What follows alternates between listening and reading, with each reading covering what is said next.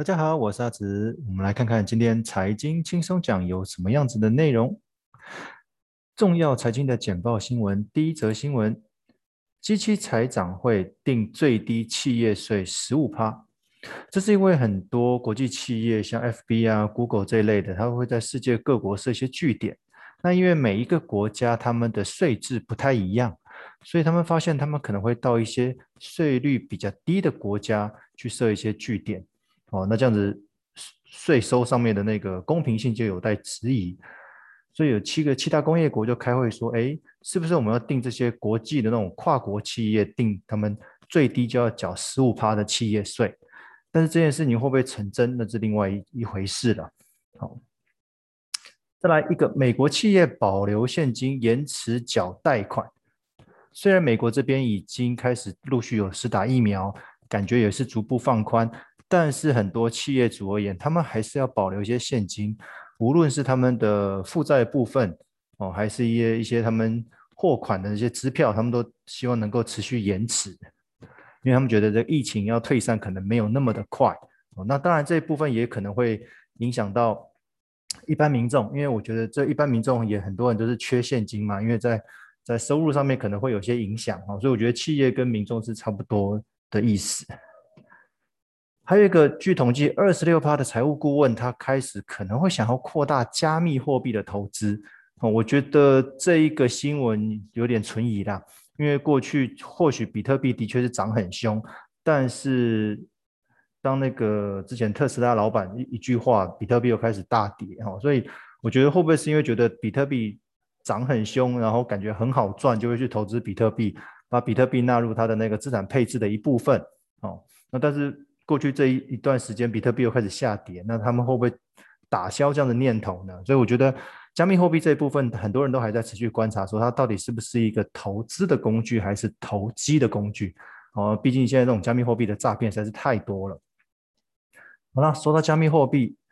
莫斯科又被炮轰操弄加密货币。的确，其实在年初的时候我就提到说，某种程度它有点像是乡长的味道，哦，因为。乡长说一句话，乡民就会跟嘛，所以他的那个推特只要写说比特币感觉很好赚哦，感觉是一个未来性的那个货币，然后呢，比特币就开始涨。可能过没两天，他又说，哎，他觉得比特币的可能都在少数人的手上，或者是比特币实在涨太凶了，比特币都在下跌。好、那当然他的那个特斯拉他们的企业自己也持有比特币啦，但是有一段时间他甚至开放能够用比特币购买他们的特斯拉车子，但是后来又取消这样的决定，因为觉得实在是太不环保了，在。比特币挖掘、比特币收集、比特币的过程当中实在是太不环保了哦。那这样子反反复复会觉得说，哎，都你说的算哦。所以那个莫斯科老板他就被攻击了。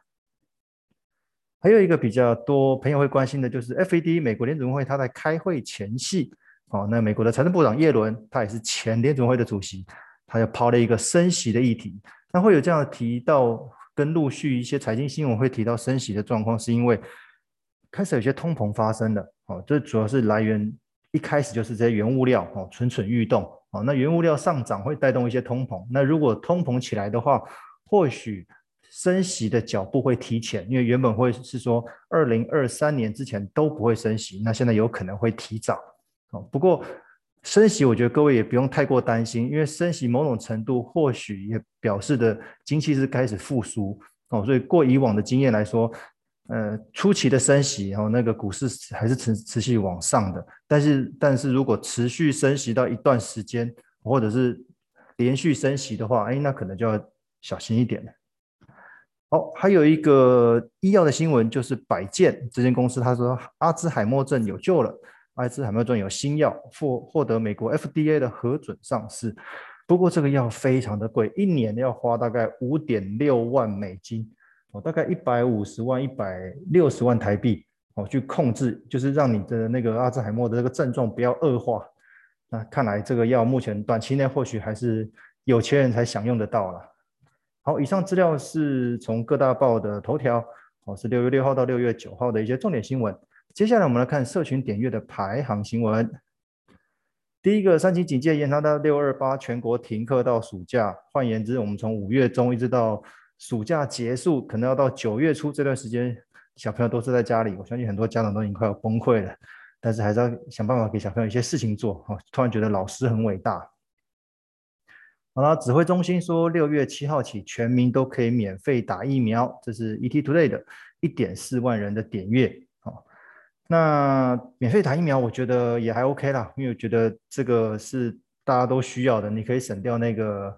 付费那个过程，那整个让整个打疫苗的流程可以加速了。好。好，再来松口气，台铁铁所谓加退票率七成六，端午南下尖峰到高雄只卖了五十九张票，北返五十七张票。哦，这是苹果的新闻网哦，三点九万次的点阅哦，的确哦，那下周的那个端午节到来哦，还是尽量请各位在家哦，你要吃粽子可以哦，自己叫那个外送或宅配哦，不用回老家去哦，到时候传染给长辈就不好了。哦，忍一忍，其实真的不差这一次的端午节。好，还有一个新闻，美国参议员访团宣布首批援台疫苗七十五万剂，这是自由新闻网三点二万次的点阅。哦，那过去陆续有日本跟台湾的，呃，日本跟美国那边的疫苗来来送给台湾，哦，就是稍稍缓解燃眉之急。不过这疫疫苗的量大概只有。或许第一类的医护人员可以打到吧，那希望后续有更多的疫苗可以让我们全民都有机会施打，才能达到呃群体免疫。好，好，在一则新闻，不堪每天百万损失，高雄的瑞丰夜市恐在下个月熄灯。其实我觉得这个很多夜市都有一样的问题啦，因为夜市就是摊商嘛，那他们都是